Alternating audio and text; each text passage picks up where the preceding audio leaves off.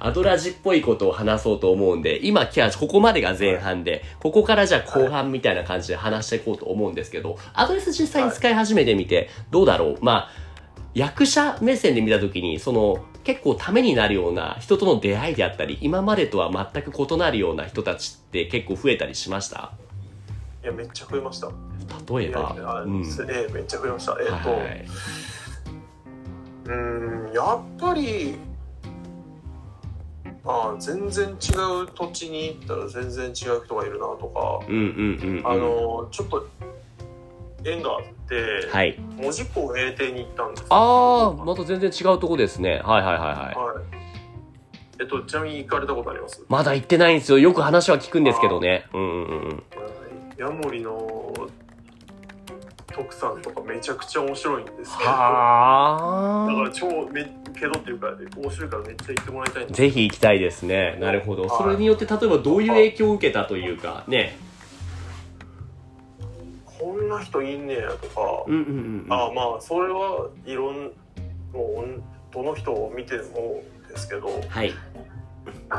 なんか仕草を見たりするのとかって結構まあまあまあすするようにしてるっていうあか、いわゆる人間観察的な部分がちょっとうんうん。やるってことですか？それは生さんが？あとかうんうん。そうですね。そのなんかだからそういう意味で言うとそのふ門司港永定の人以外でも全然あれなんですけどうんうんうん。全然その勉強になる。えみんな勉強になるんですけど、まあだからえー、そうそうそうそうその初めて会う人が爆発的に増えるからやわかる。うんうんうん。っぱりそういう意味でえー、まあなんだろうそのもちろんそのその人その人の性格とか仕草とかはい。そういう表面上に出るものだけじゃなくの心情とかも勉強しろよって言われたらもうんう。うんそりゃそうなんですけど、そういうその仕草とかなんかあのー口調とか、うんうんそういうとことかそういうなんか考え方とか喋り方とか、うんうんそういうのはやっぱり人それぞれだから新しい人新しい人と会えるっていうのはすごく勉強になるところ。なるほどね。あの、あ役者さんとしての、どうぞどうぞ、何ですか？かいやもう、うん、うん。門司港行った永定行った時に関門海峡を通ってうんうん。山口県下関行ったんですけどいいいですね。やそこの唐戸市場っていうもう漁港に直結の漁港はい。のそばにあるはい。本当にもう魚揚げてきてはい。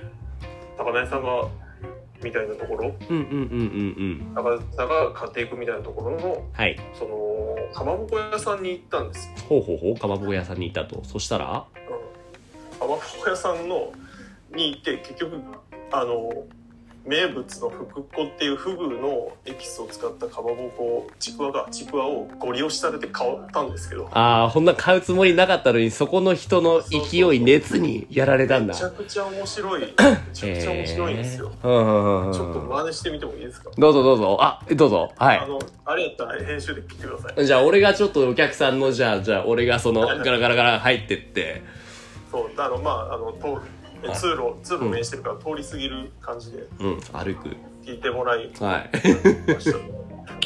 ちょっとお兄さん。お兄さんちょっと待って。あ、僕？ちょっと待って。ちょっとお兄さんお兄さんお兄さん。僕ですか？はい。はい。はい。ちょっと見てこのこの福っ子この福っ子見て。服？これ。服こ？今日仕入れてきて。今日仕入れてきて。ほらこれ見て。この家具。この仕入れ確認書。ここの日付見て。11月4日今日や。これは買うしかない。いや今今この福っ子札袋買ってくれて。そしたらお兄さんお兄さん地元どこ？僕ね、地京元。都、京都やったらもうこの萩の宮。萩の宮。天皇さんも天皇さんもゆかりのある墓場もとこ。まあ天皇さんねあの京都の人やったらもう天皇さんとか親戚ぐらいの感じかもしれへんけどこはい。の萩の宮2つ買ってくれた。らもう2つつけの。モリーこれで2000円。どう買うしかないやろみたいなことをやられて すごいな、一緒で。この福っ子って福ちくわってやつですか？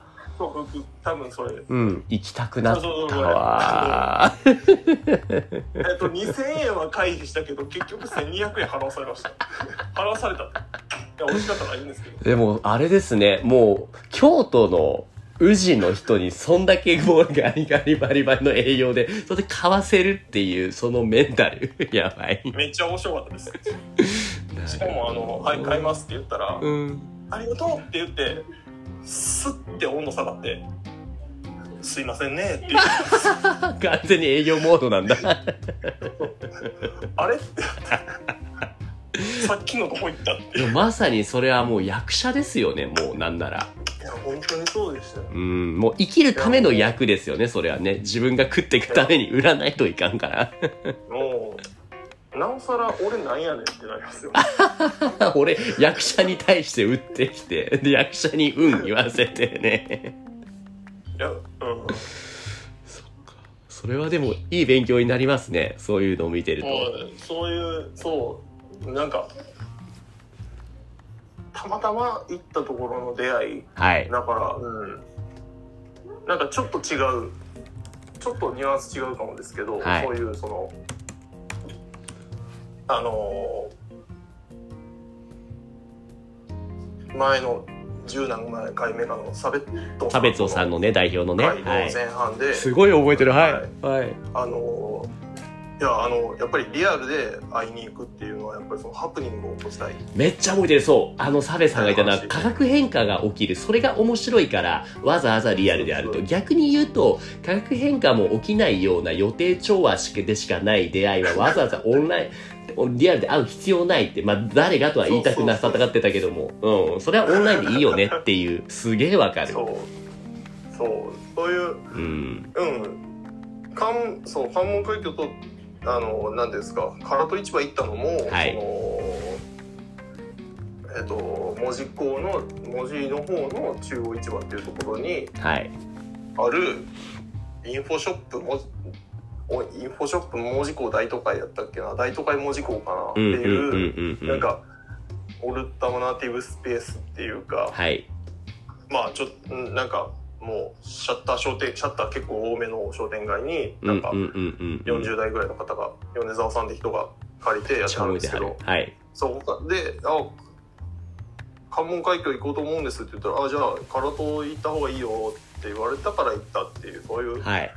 全然その予期してないことに乗ったから、うんうんうんうん。そういう出会いがあったし、なるほど、なるほど。これで言うと、どうぞう。ん、あそういうその予定調和じゃないけどめっちゃいいじゃんこれっていうのが多くなった爆発的に多くなったっていうのはすごいアドレス使ってよかったなそれは素晴らしい。なんかそこに関して今聞いて思い出したのは、第何回目か忘れたんですけど、結構最初の方のゲストさんで、りょうさんっていう、あの IT 系のねフリーランスの人がいるんですけども、あーつめっちゃ覚えてはるやないですか。そうそう。その人がいああいや、うん、まああうんそうまだ聞けてないんではい、大丈夫。その人が言ってたのはね、その、まさに今の化学変化、いろんな出会いがあるみたいなことがあり得るわけじゃないですか、いろいろ言ってると。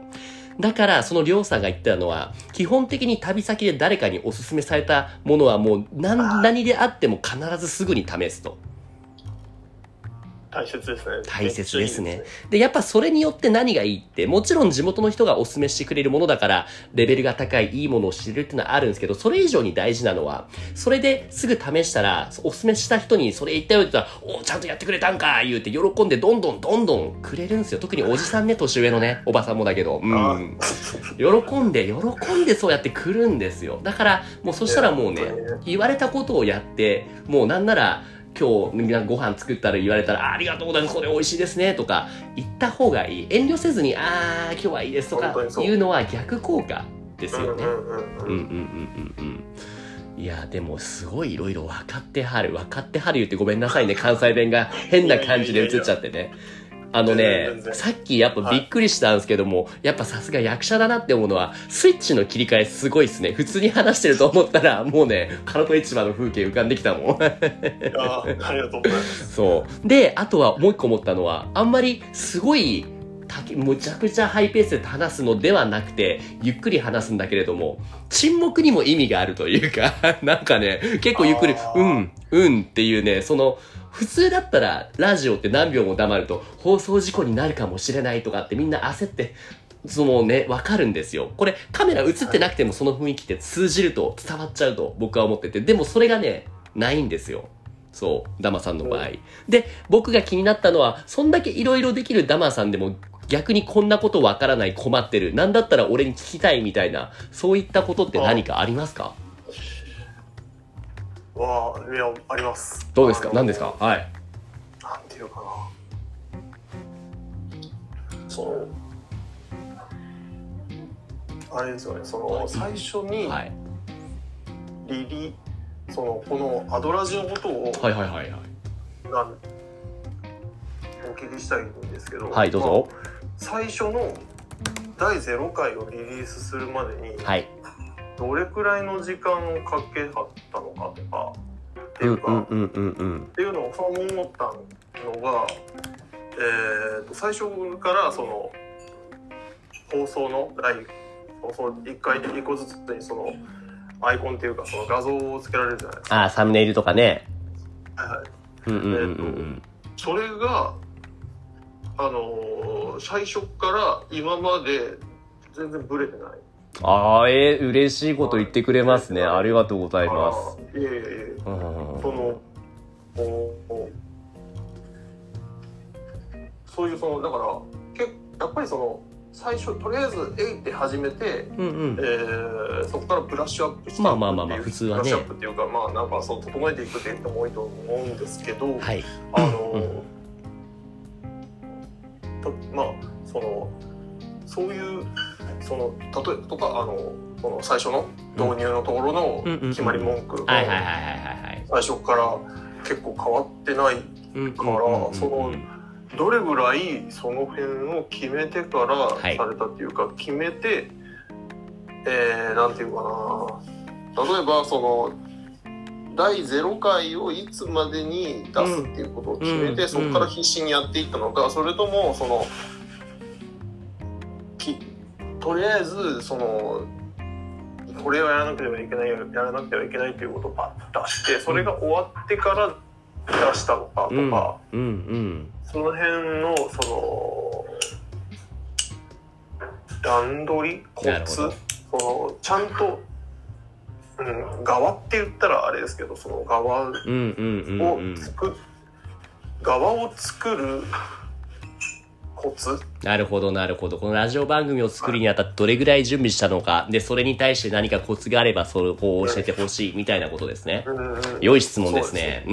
っていうと、さっき言ったその日程をね、目標を決めて、それまでに向けて頑張るのか、あるいはもうね、その、見切り発車で行くのかで言うと、圧倒的に僕は後者のパターンが多いですね。もう、例えばこれなんかも、第0回も、あ、やりたいな、今日やりたい、今日やろう、はい、ドンみたいな感じ。えーです。ですけれども、なんだろうな、仕事柄、もともと僕の仕事がツアー、ツアーガイドだってことはご存知ですっけ？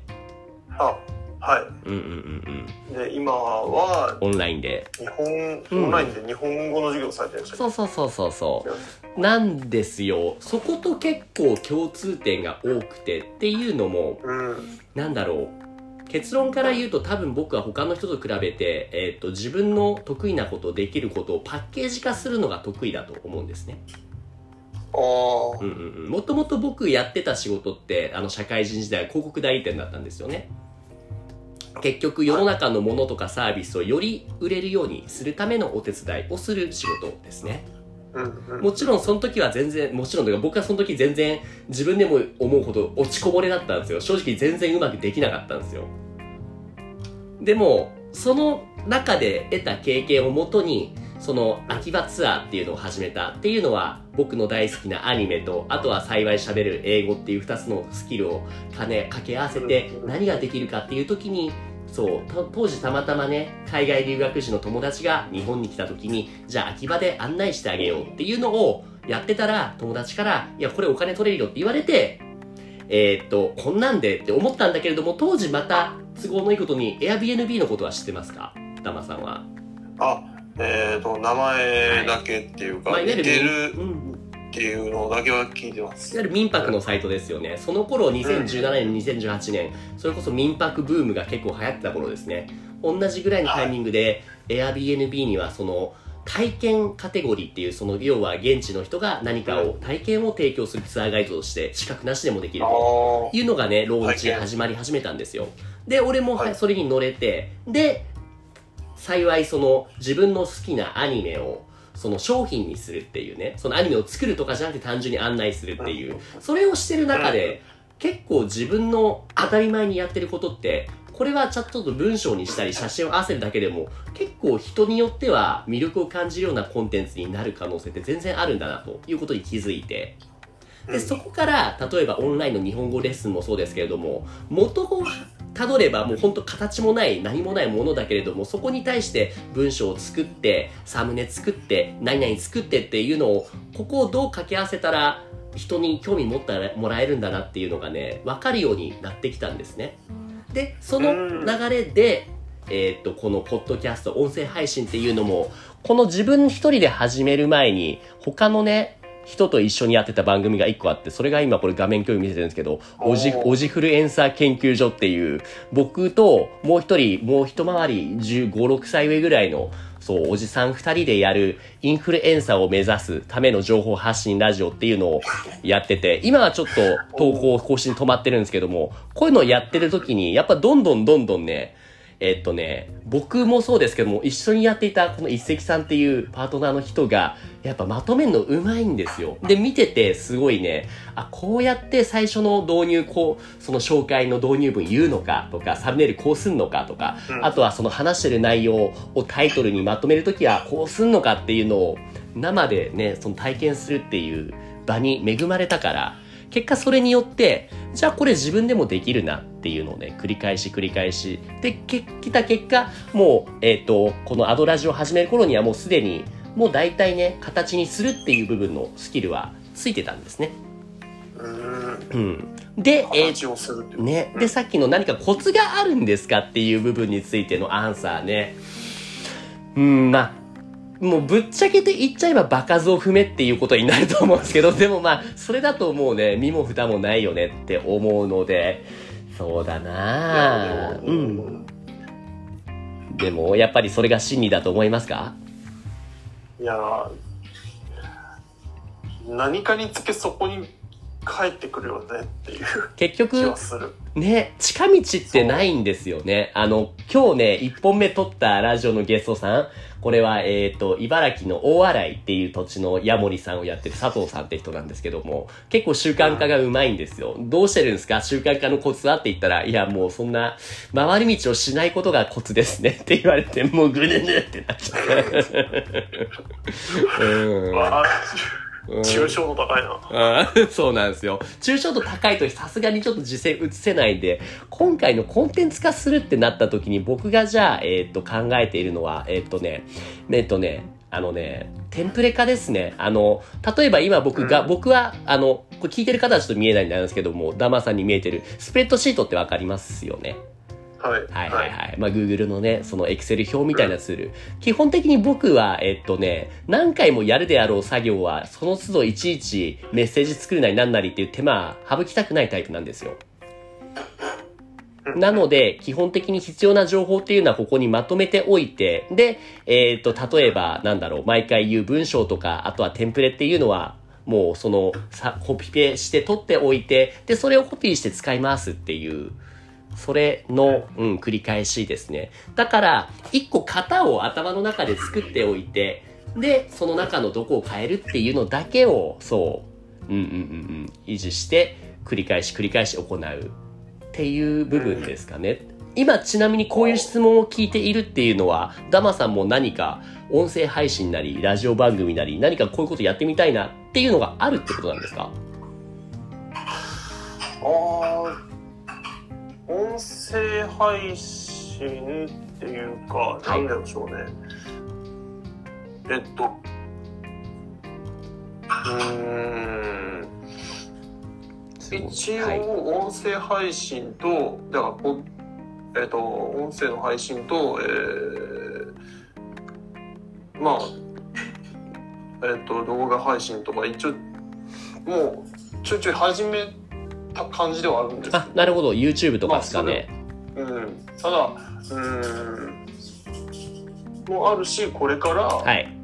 なんか他の事業をやっていくとかの時でも、うんうんうんうそん。のやっぱりうんこう、まあ、例えば広報とかはい。告知とかうんうん。の時、まあもまあ、これまでもその演劇のその公演、えー、とお客さん呼ぶためにやってきてはいるけどやっはいぱりその、うーん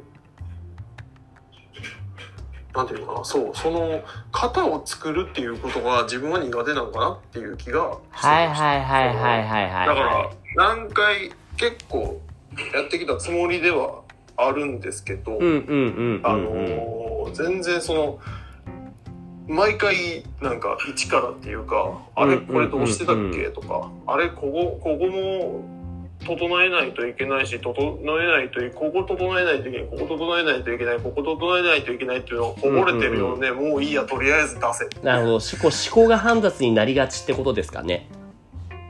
ああそううんうんうん。僕もね、ゼロから考えるとそういう風にごめんなさい、なっちゃうので、最近で言うと今シェアしてる画面見えますかね。まだこれも聞いてる人には見えなくてごめんなさいなんですけれども、えーっと、基本的に僕はあんまりもう頑張らない、えーっとね、この生き方っていうのを導入していて、そのために頑張らないっていうただサボるとかではなくて、自分でゼロから考えるっていう手間を減らして、そうではなくて、そのね、ショートカットマインドっていうのかな。ゼロから何かを作るアナログデザインっていうのは、まあ、いわゆる例えば、ロゴとか絵描きとかだったら、今だったら Adobe のイラレ使ったり、フォトショー使ったり、そういうものを使ってデザインをする。もちろんそういうスキルは、ものすごい大切なことだけども、僕は素人としてそこまでのものは必要ないんですよね。で、こういうものがなくても、最近ってその、デザインが綺麗にまとまっていて、それをちょっと中身いじるだけで使い回せるツールすごいたくさんあるんですよね。言ってることをなんとなくわかりますか？うーん。ああまあまあそのはい。例えばその画像作成そうそうそうそうそうそうのテンプレートみたいな感じですか、まさにまさに。画像作成だったら僕が最近よく使ってるのはこのキャンバっていうサービス。聞いたことありますかね？これね、これね、かなりの人が使ってます。クリエイターとか、マーケターとか。っていうのも、これを使い始めたことで、今ね、もう多分ね、ゼロから何かデザインする人の需要かなり減ってますね。自分で作れんじゃんってみんな気づき始めたから。何かっていうと、これは、例えばですよ、じゃあ、えっ、と、何かチラシを作りたいですの時、今までだったらチラシをデザインする人にお願いしてましたよね。でも今これ例えばキャンバっていうサイト、これウェブブラウザ上でアクセスできるサービスなんですけども、テンプレートがめちゃめちゃ豊富なんですよ。例えばこれを使うと、これドンって出てくるんですよ。で、これで字変えて、数字変えて、画像変えて、色変えてって使って、で、これが版権フリーなんですよ。ああなるほどそのデザイン自体が半っていうか変えれないところはうん別にその、有料ではない無料でもう基本全部無料っすね。うん。あうん。って考えると、これを素人にありがちなのは、ゼロから生地作ろうとして、必要な情報を全部詰め込んで、よくわかんないぐちゃぐちゃなチラシになっちゃうってやっぱあると思うんですよ、経験がね。ではなくて、こういうテンプレに頼って、で、中身を変えて、で、この部分のタイトルをちょっと変えたり、必要な部分を変えるだけで、デザインはもうすでにうまいこと作れてる人のを真似すればいいんですよ。要は、えっと、先に戻るんですけど、あの、ショートカットマインド。こういうツールってね、興味たくさんあります。で、今までで最近見つけてやっぱ一番すごい革命的だなって思うのが僕はこのキャンバーですね、やっぱね。うん。でもこういうのほんとたくさんあるんで、これもやっぱりアンテナ張って調べる、あるいはアドレスで出会う人たちにいろいろ情報交換する。僕なんかもう出会う人たちに、なんか面白いサービスないっすかねって口癖みたいに聞きますね。うん。ああそうか。そうそうそうそうなるほどそれはありですうん、せっかくいろんなキャラがいろんな人がいるわけじゃないですかアドレス使ってると。みんな僕らが知り得ないことを当たり前のように知ってるんですよ。そうですね。だから雑談って面白い。特に今まで知らなかった人たちと話すのはうん。これだってもう公園のチラシとかなんか作れそうでしょ？こういうの使ってるだけで。うん。ねえ、ほん、そうなんですよね。うんうんうんうはん。これはズルでも何でもないんですよ。なんならゼロからうん。1を作ろうとして、やきもきするので、時間もったいないじゃないですか。もちろんそうですね。うんもちろんそれを100に近づけるならいいんですけども、多分ダマさんが作りたいのって、100点のチラシじゃなくて100点の公演ですよね。うまいこと言いますね。はい。そうそうですねって。って考えると、ここの部分は手抜き、手抜きじゃないです。えっと、効率化した方がいいと思うんですよね。はい。っていう意味で、テンプレ、ショートカットマインド、テンプレートを使ったショートカットマインドを導入するっていうのが一つの抽象度の低いヒントになります。大丈夫ですか？めっちゃありがとう。めっちゃ助かりました。いや、よかっ。た。ありがとうございます。じゃあ、もっともっと話したいんですけども、もうね、もうすぐ50分とかになっちゃうんで、一旦今回は区切って、最後に、ダマさんの方から何か紹介してほしい、宣伝したいサービスみたいなものがあれば、ちょっと教えてください。あ、えーっと、はい。えーっと、や、えーっと、散々言ってたんですけど、役者でないという名前で、はいえーまあ、えーちょっと舞台活動だけじゃないことになってきてるんですけど、はいえと、活動をしております。っていうか、僕がやってるその文化活動的なこと、まとめたいことは全部役者でないにまとめていこうみたいな。感じにしてまして、えーっと、まあ、来月は演劇舞台の公演と。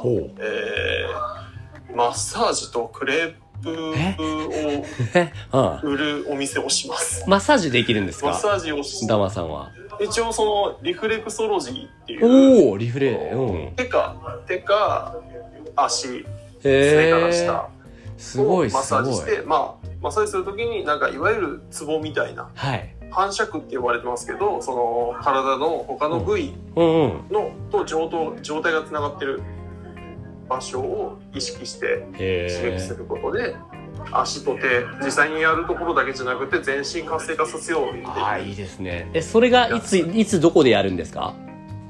は、えー、と12月の1日とはい。4日、5日8日15日は決まってて、えーと京都のうん西陣 A 亭 B 亭お、アドレスやんだ。はいはい。それじゃちょっと、のはい。近く近くあ近くでねなるほど、なるほど。にある喫茶で、えっと、でかい穴って検索してもらう、ツイッターで検索してもらったはいはいらいはいはい。でかい穴。わかりましたでかはカタカナ、はいはいはいはいイがひらがなで、穴が漢字。